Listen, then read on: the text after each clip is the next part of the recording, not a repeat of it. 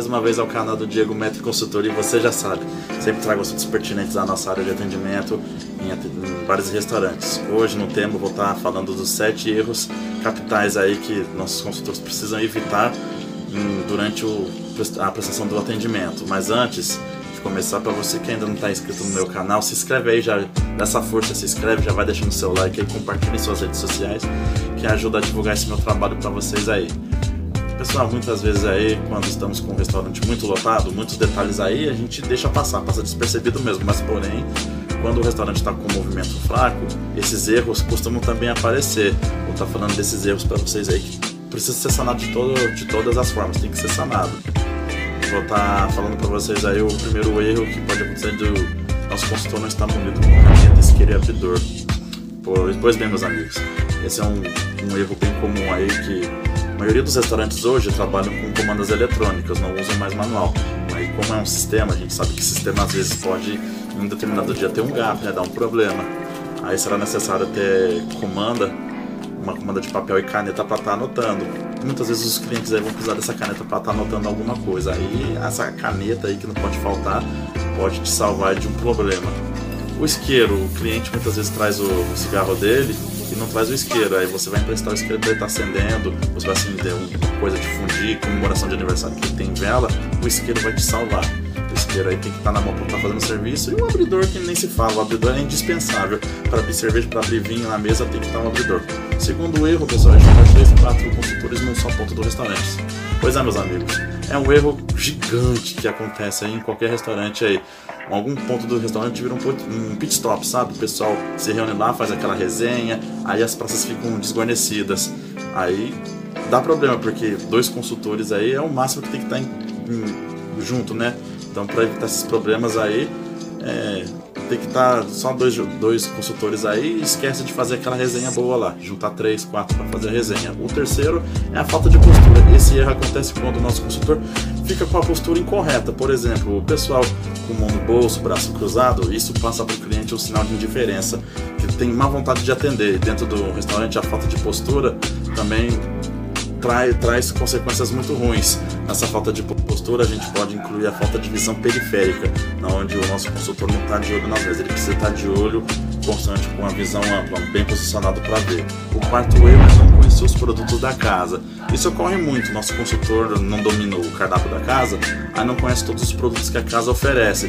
Nesse caso, seria interessante é, fazer uma abertura de cardápio para que os nossos consultores conheçam e assim façam uma venda sugestiva e uma venda com mais firmeza. O quinto erro é não correr dentro do salão. O restaurante já para início de conversa não é uma pista de atletismo, de atletismo. Evita correr, pessoal. Quando você corre, você passa para o cliente uma sensação de desespero, despreparo.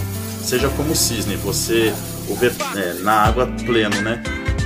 Mas ele está fazendo uma força muito grande com as patas dele lá. Então seja como o cisne. Para o cliente, você tem que estar um cisne majestoso, os problemas sem preocupação. O cliente vai ver que você tem segurança naquilo que está fazendo, você não passa preocupação.